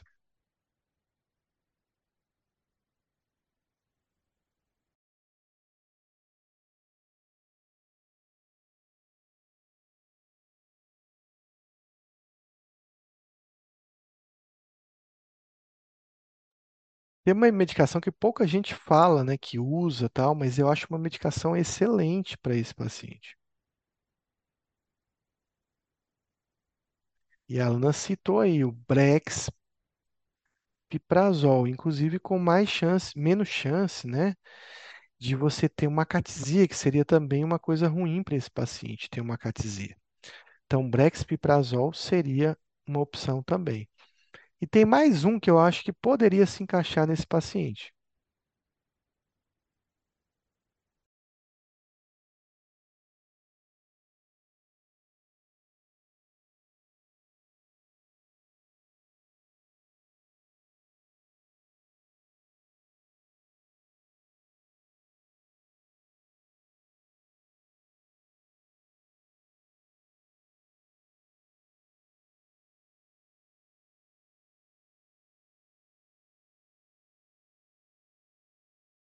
Eu acho que a gente poderia tentar também a ziprasidona. Eu acho que a ziprasidona poderia, em doses baixas, se encaixar, talvez 40 miligramas, poderia se encaixar nesse paciente. Então, eu não, não usaria a risperidona, não usaria a pariperidona para ele, nenhum antipsicótico típico, né? E desses atípicos, olanzapina, quetiapina, seriam opções sim, é verdade, mas eu acho que não se encaixa no perfil dele. Ele não tem gravidade, ele está dois anos com isso, ele não teve nenhum comportamento violento, ele não está desestruturado, ele não está com alteração de comportamento. Então, olhe, é melhor olhar o perfil do paciente, né? Ele não está em crise psicótica. Então, esse perfil aqui vai ser importantíssimo para a gente guiar a escolha do nosso remédio, né? Porque eu poderia falar, ah, vou passar risperidona, nossa, ele vai melhorar muito desse delírio de traição. Mas talvez daqui a pouco ele abandone o tratamento. Então, eu acho que todas essas opções que foram citadas aí são opções extremamente válidas, mas eu fiz opção pelo aripiprazol. Ah, pergunte por quê? Não, sei, poderia ser qualquer um desses, mas ele tinha cara de aripiprazol. Então fazia tempo que eu não começava um tratamento de psicose, né? Porque a gente está falando de começo de tratamento com aripiprazol. Então eu falei assim, não, essa vai, esse vai ser o paciente com aripiprazol. Eu posso dar até um feedback para vocês daqui 30 dias de como ele vai voltar, né? Mas então, aí pensando no aripiprazol, qual dose vocês iniciariam para ele do aripiprazol?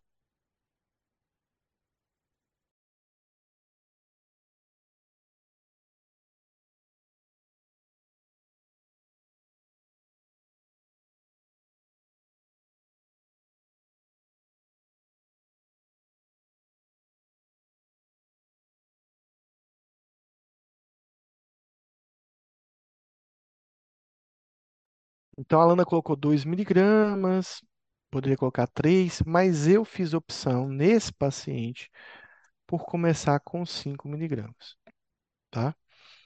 Essa é uma dose que ainda está dentro do limite de dose que eu ainda previ no Macatizia. Claro que, indo pelo lado de Alana, com 2 eu vou ter menos risco.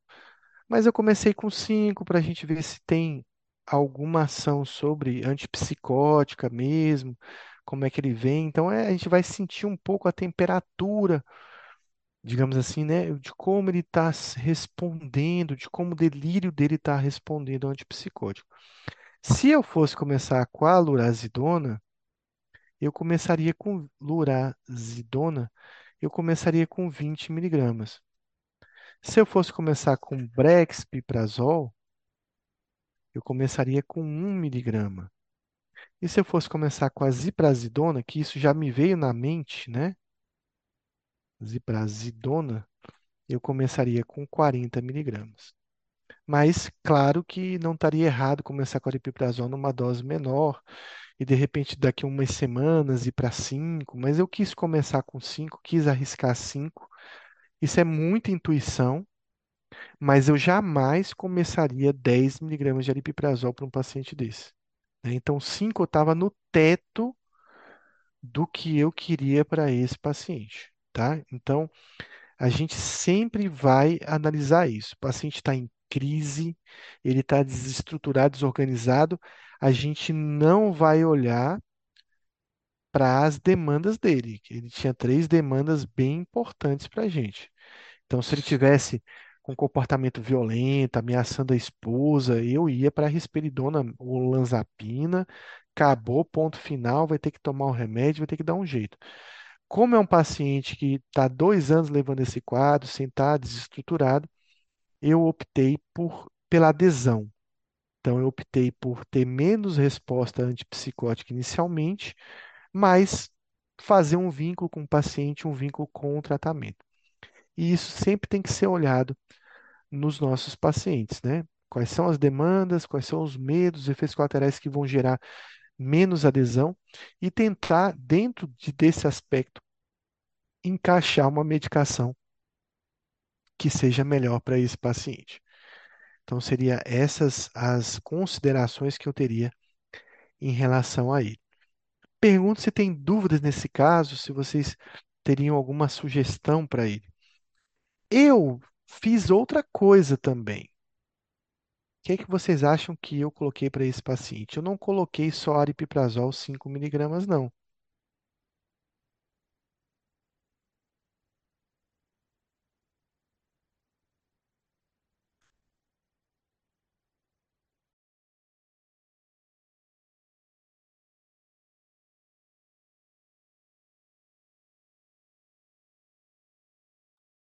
Alana perguntou, um para ansiedade? Sim. Eu acho que esse paciente tem TAG há muito tempo. Se ele teve uma paranoia, um transtorno delirante agora, paciência, mas é, ele tem TAG, porque ele não está só preocupado com a esposa. Ele ficou pior depois da psicose, ele está preocupado com o boleto, com o dinheiro, com a irmã, com a sócia, com tudo na vida. E não é de hoje, tem 10 anos que ele está preocupado com isso.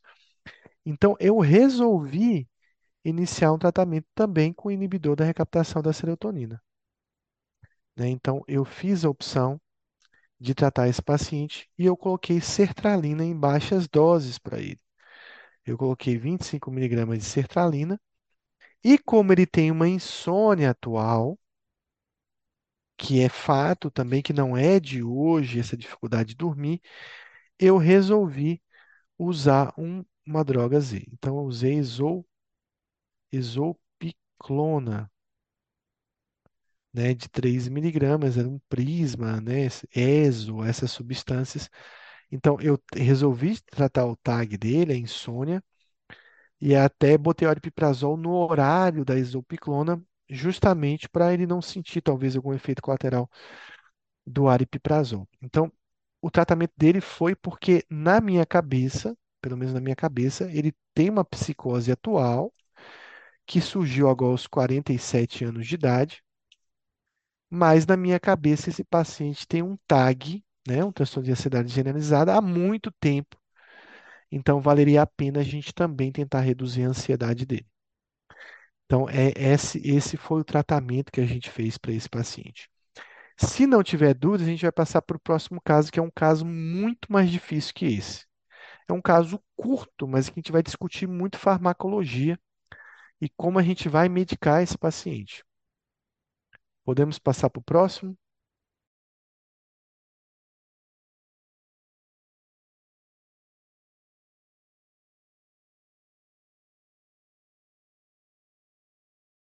Então, esse é o caso que eu acho que vocês vão ter mais. ah, vai ser mais difícil para vocês analisarem, porque vai, foi muito difícil para mim a gente traçar um- uma rotina para esse paciente. Então, vamos para o caso. O caso a gente nem vai discutir o diagnóstico do paciente, porque ele já tem um diagnóstico firmado. Então, assim, a história de um paciente de 45 anos, ele chega pela primeira vez no consultório, já com diagnóstico de muito tempo de doença bipolar. E não se discute o diagnóstico dele. Ele tem doença bipolar, ele teve episódios de mania, ele teve internações, né? E a queixa dele não é em relação à doença bipolar, tanto que ele procurou o neurologista antes de procurar o psiquiatra. O neurologista não sabia o que fazer e mandou para o psiquiatra, porque ele tem uma queixa de grande lentificação psicomotora e insônia crônica atualmente compensada. Então, qual é o problema dele? Não é nem lentificação motora.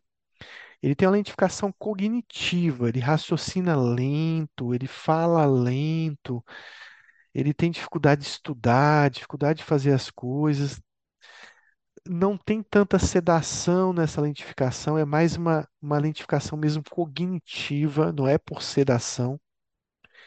E ele tem uma insônia de muitos anos, que começou com a doença bipolar, que atualmente está compensada, mas está compensada a custa de muito remédio. Então, ele vive com os pais, ele estuda para concursos, ele está prestes a assumir um concurso que ele passou, né, em um cargo administrativo, e ele vai assumir esse concurso em fevereiro. Ele é formado em administração de empresas, ele não exerceu muito porque logo depois que ele se formou, começou a ter uma vida de adulto, digamos assim, ele teve o diagnóstico de doença bipolar. Ele voltou para casa dos pais, hoje os pais que cuidam dele, ele toma muito remédio. Então, ele teve vários episódios de mania, episódios mistos, e o diagnóstico de doença bipolar tem mais de 10 anos. Então, atualmente, olha o que ele usa. Ele usa 400 miligramas de quetiapina, 4 miligramas de clonazepam, 2 gramas de ácido valproico. Ele toma 500 miligramas de manhã e 1.500 miligramas de ácido valproico à noite. E o remédio que fez a insônia dele melhorar. Porque assim, só com a quetiapina e clonazepam, ele não dorme. Ele tem que tomar 200 miligramas de ampliquitil ou 200 miligramas de clorpromazina.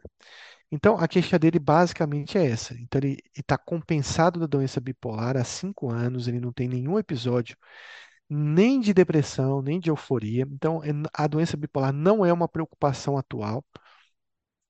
Mas ele diz assim, sempre que ele fica com dificuldade de dormir, ele percebeu que ele tem episódio da doença bipolar. Por isso que ele não muda essa medicação, por isso que ele, ele gosta tanto dessa medicação para dormir. Então ele tinha uma insônia que era anterior à doença bipolar, né? Mas que com a doença bipolar ficou pior e sempre que a insônia vem, a doença bipolar se manifesta. E, no entanto, ele sente-se lentificado quanto à psicomotricidade, mas principalmente na cognição, o que é confirmado na consulta. Ele tem uma voz baixa, lenta, pastosa, um uma dificuldade de raciocínio, né? Uma certa um delay em relação às respostas, à cognição, um pouco mais de dificuldade de entender a, a receita, o tratamento em si. Então, ele não apresenta hipersonia diurna, ele não dorme durante o dia, né? Ele sente-se cansado, tanto fisicamente quanto mentalmente, mas ele não deita para tirar cochilos de dia. Ele não tem tremores, não tem bradicinesia, mas ele tem dificuldade de sair da cama com uma preguiça infinita. Ele tem boa higiene do sono, né? E ele não dorme durante o dia. É, então a, a Lana está comentando se o Ampliquitil dá essa ressaca que ele está tendo cognitivo. Então, ele re- realizou vários tratamentos anteriores, mas que se deu bem apenas com esta medicação que faz ele dormir tranquilamente. Ele já usou lítio, o lítio ele apresentou confusão mental, teve efeito colateral com lítio. Lítio está fora do nosso rol. Ele foi categórico dizer que ele não se deu bem com lítio, não é uma opção para a gente agora. Ele já fez uso de risperidona, de carbamazepina, de olanzapina e de outros remédios que ele teve efeitos colaterais que limitaram o uso dessa medicação. Ele não tem sintomas depressivos no momento, afirma que ele precisa melhorar muito para trabalhar, porque ele acha que no ambiente de trabalho as pessoas vão perceber a lentificação dele, o que estava muito evidente na consulta. Mesmo com esses medicamentos, ele tem uma dificuldade de iniciar o sono. Então, o que que ele faz? Ele toma tudo de noite. Ele toma 1.500 de ácido valproico, 2 miligramas de clonazepam, duas clorpromazinas e duas quetiapinas às 21 horas, mas ele não consegue pegar no sono. Então, o que ele faz? Às 20h30, ele toma o segundo clonazepam. E aí, quando ele toma o segundo clonazepam, que ele já vem na lentificação dos outros remédios, é que ele consegue iniciar o sono. Então, ele é rigoroso nisso, ele é religioso nessa posologia que a gente vai ter que modificar. Então, eu trouxe para vocês aqui o que que a gente vai tratar esse paciente, pensando em tudo que ele usa aí. E agora, pessoal, a gente vai ter que tratar essa lentificação dele e não pode mexer na doença bipolar. Então, agora vem o quebra-cabeça para esse paciente.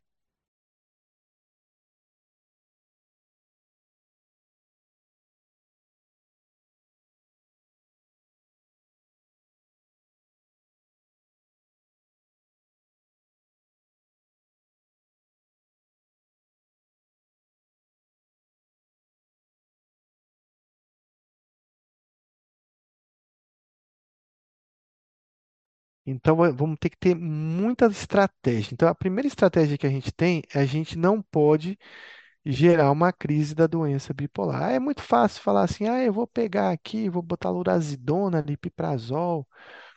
Então, a gente não pode mexer na doença bipolar.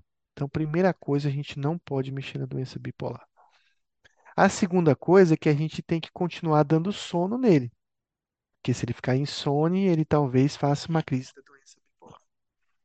E a gente tem que achar culpados para essa esse problema que ele está tendo na cognição, né? Então, vamos pensar na doença bipolar primeiro, depois a gente pensa no, no sono e depois a gente pensa no que está gerando esse problema de cognição. É isso que a gente vai ter que aprender né? Isso que a gente vai fazer na nossa consulta é de aprender a criar essas estratégias analisando os remédios que o paciente utiliza. Então, eu vou primeiro na crise da doença bipolar. Então, tem uma afirmação que ele faz que é muito importante. O ácido valproico é a medicação que eu me dou melhor. Então, a gente tem a primeira informação. Valproato a gente não mexe. Porque o valproato pode ser a medicação, juntamente com a quetiapina, que está mais colaborando na doença bipolar. Então, o que, que desses que ele toma controla a doença bipolar? Valproato e quetiapina. Então, quetiapina eu não posso pensar em reduzir, né? Eu posso até pensar em aumentar, mas eu não posso pensar em reduzir. Então, esses dois remédios aqui, eu acho que a gente não vai focar nesse primeiro momento, né? A gente vai focar no que dá para mexer sem afetar uma doença bipolar controlada e compensada e estabilizada há cinco anos. Vocês concordam com isso?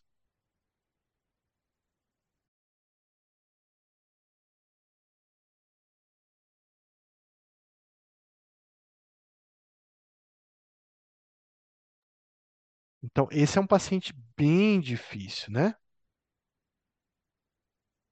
Então, vamos lá. Então, vamos tentar achar. Aqui, vou, vou, vou para a cognição agora. Desses aqui, todos, de forma geral, pode comprometer a cognição. Eu fiquei na dúvida se ele tem uma lentificação só cognitiva ou se ele tem um parkinsonismo.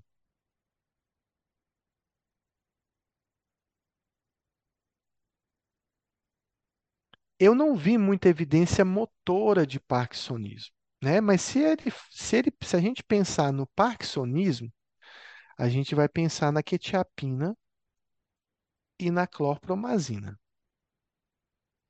A gente pode pensar em até não modificar esses remédios, mas se for um parkinsonismo, a gente pode pensar em, por exemplo, eh, adicionar um biperideno, de repente, para ele melhorar esse parkinsonismo. Só que eu não vi todo esse parkinsonismo nele.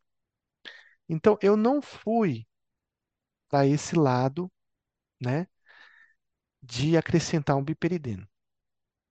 Eu fui pensar numa lentificação mesmo só cognitiva, sem parkinsonismo. Então, vamos achar os principais culpados da cognição dele estar prejudicado.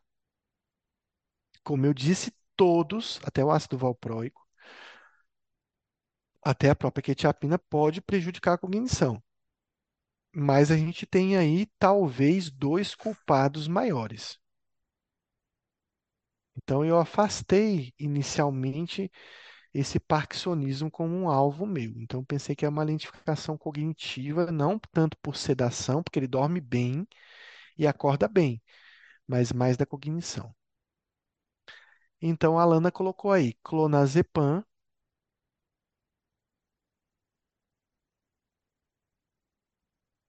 e clorpromazina. Pronto. Ótimo. Nós achamos os culpados da cognição, que é, o, é a queixa dele, é o que ele quer modificar. Porém, nós esbarramos nos dois remédios que talvez sejam essenciais para a insônia dele. E esse é o paciente que tem um tipo de insônia. Vamos lembrar dos remédios que a gente utiliza para insônia, né? Eu posso usar trazodona, eu posso usar para insônia mirtazapina, eu posso usar para insônia ramelteon, eu posso usar para insônia a agomelatina. Classicamente, eu posso usar um tricíclico. Só que são desses aqui, a almetrazodona eu não posso porque ela é bipolar. Foi-se embora. Mirtazapina eu não posso porque ele é bipolar. Tricíclico, nem pensar porque ele é bipolar. A halmeteona e a agomelatina são fracos, não vai induzir sono para ele. Então, sobrou aqui dois caminhos para a gente pensar na insônia dele. E a Alana já citou um aí. A quetiapina, a gente pode pensar na insônia dele, manter, né, a quetiapina ou aumentar a quetiapina para produzir mais sono, ou as drogas, como a Alana disse, as drogas Z.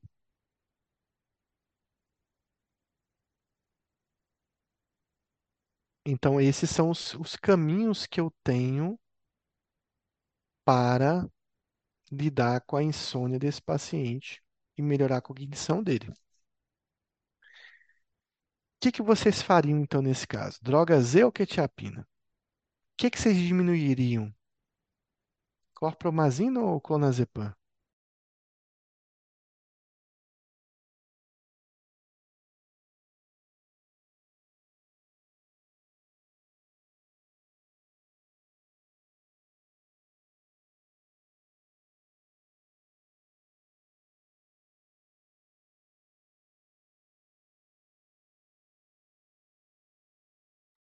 É uma decisão bastante difícil. Então, eu pensei o seguinte: preciso melhorar a cognição desse paciente, não posso gerar uma crise bipolar, tenho que mexer no sono dele.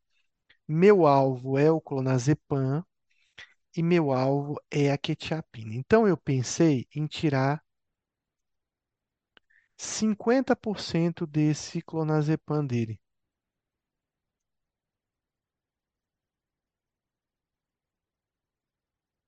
Então, em vez de usar 4 miligramas, ele vai usar 2 miligramas. E eu pensei em tirar, claro, colocando para ele que se ele não tivesse uma melhora, que ele voltasse a usar as doses anteriores, 50% da clorpromazina dele. Eu fui até, digamos assim, geralmente eu mexeria num só dos dois. Mas qual é o problema? Ele tem uma urgência, em fevereiro ele começa o trabalho.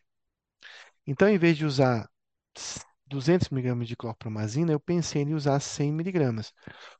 Mas aí eu tenho que pensar numa estratégia para ele, porque qual drogas eu vou utilizar?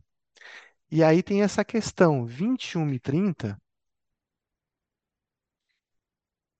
ele toma quetiapina, valproato, um clonazepam e ele toma o ampliquitil, né, a clorpromazina, dois comprimidos.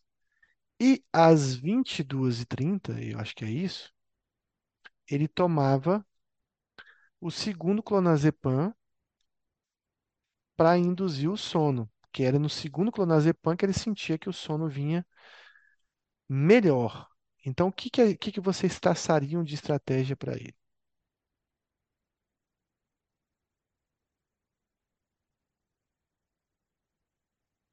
Então, a Alana colocou é, colocar um, um Zolpidem na, no segundo clonazepam, aqui. Nesse segundo clonazepam, trocar por um Zolpidem. Tudo bem, vai trocar por um Zolpidem. Mas lembrar, Alana, que eu reduzi não só esse clonazepam aqui, né? Que daí eu vou tirar ele. Eu reduzi a clorpromazina também.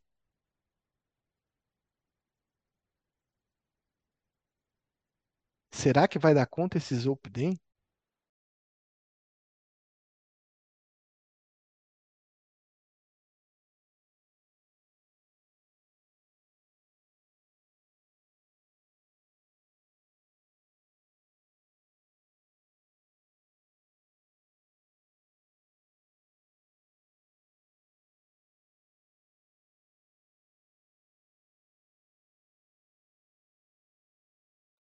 Só para vocês saberem, aqui 21 e 30 ele tomava é, 400 de quetiapina, 1.500 de ácido valproico, ele tomava 2 miligramas de clonazepam e ele tomava 200 de clorpromazina nesse momento, às 21 e 30 às 22 e 30 ele tomava o segundo clonazepam. Tudo bem, a Lana acertou no que eu fiz.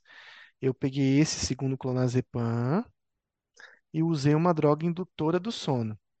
O problema é que eu estou mexendo nessa clorpromazina aqui também, às 21h30. E aí, o que a gente vai fazer com essa clorpromazina para reduzir para 100?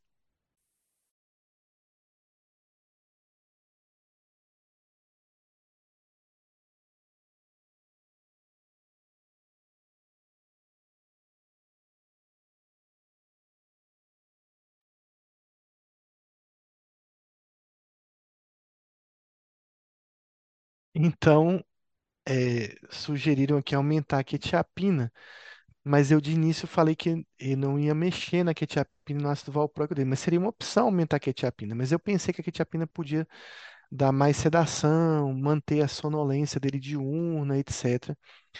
Então, a Alana matou a charada aí. Eu tirei 100 miligramas de clorpromazina e aqui, nessa clorpromazina, eu coloquei uma exopiclona de 3. Então, eu fiz uma coisa totalmente fora, né, do, da bula. Eu usei duas drogas ex. Uma tentando uma tentando visar a clorpromazina e a segunda tentando visar o segundo clonazepam. A grande pergunta, Alana, é se vai dar certo.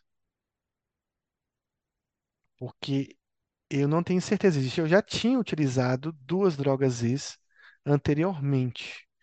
Então era uma coisa que eu já tinha uma certa experiência, são casos muito isolados, uma experiência pequena.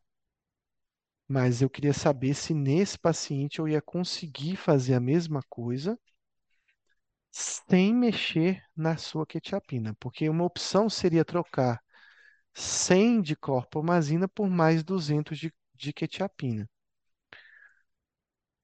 Eu acho que ele não estava muito afim de mexer na quetiapina no ácido valproico.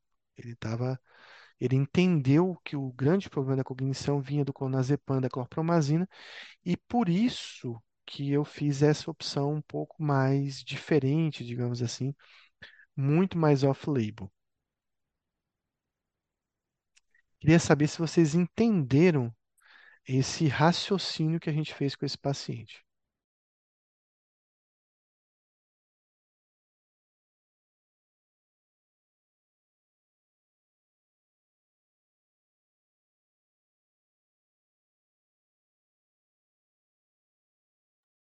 É um caso atípico, né? Um caso bem diferente, que a gente agora não está lidando mais com a doença de base, a gente está lidando mais com os efeitos colaterais, e que a gente vai ter que manejar com poucas possibilidades de remédio, né? Não, não dá para usar, de repente, uma ziprasidona, um aripiprazol, porque o problema que a gente está lidando não é a doença bipolar em si, que está bem compensada, a gente está lidando com a insônia desse sujeito. E uma insônia que está sendo manejada com remédios que agora, nesse momento, estão criando um grande prejuízo nele. Então a gente vai ter que usar estratégias totalmente fora do esquema que a gente costuma utilizar para outros pacientes. Saber se vai dar certo, eu não sei, mas eu vou ver ele semana que vem.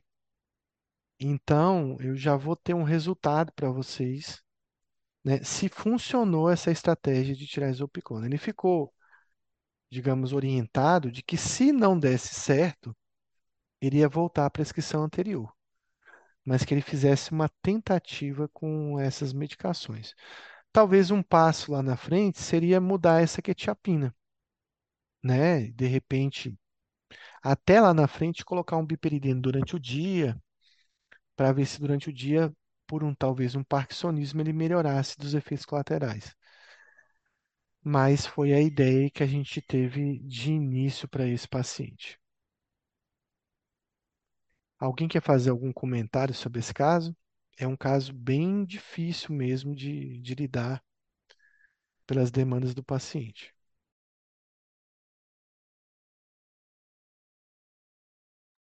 Ou alguma dúvida, alguma pergunta sobre esse caso?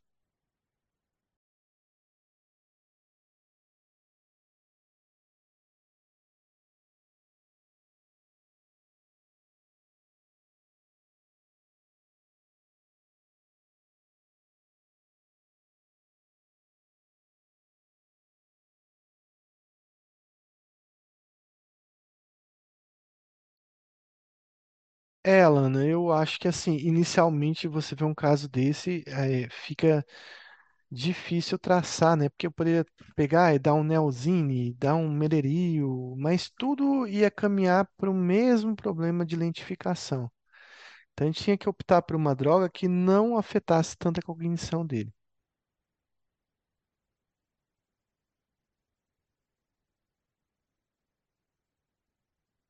Então existe essa possibilidade da gente entender a- a- as drogas Zs como drogas diferentes, né? A gente tem sempre o raciocínio, ah, é, Zolpidem é parecido, é igual ao exopiclona. Na verdade, não, né? Um é mais indutor do sono, o outro é mais estabilizador do sono. A exopiclona tem um potencial menor de induzir esse sono. Então, por isso que eu fiz essa associação, que também, assim, para muitas pessoas, ah, não, não vai dar certo, tal, mas a gente tem que buscar tentativas para esse paciente. E aí acabou que a gente caminhou para essa ideia um pouco mais atípica aí desse caso. Temos dúvidas aí sobre isso?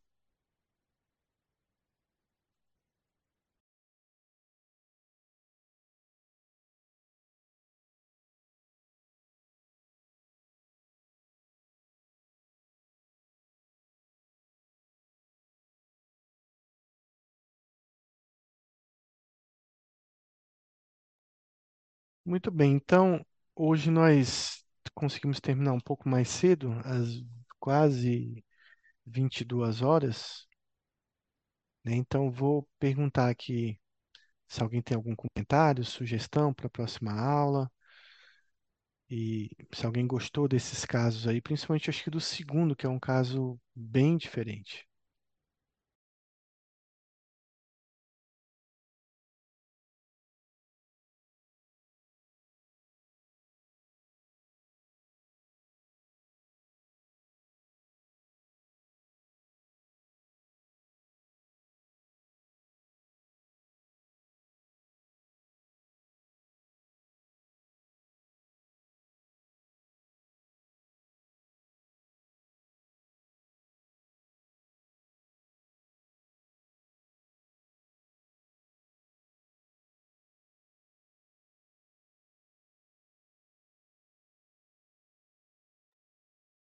Então, semana que vem a gente volta com um caso clínico também, né, de outro paciente. Eu vou tentar trazer um caso bem complicado que eu estou mais ou menos uns quatro meses tentando resolver. Ainda não cheguei, ainda não. Eu tive vários avanços nesse caso, mas talvez seja um dos casos mais difíceis que eu estou vivenciando aí. Então, aguardo vocês na semana que vem. Boa semana, bom descanso e bom estudo para vocês.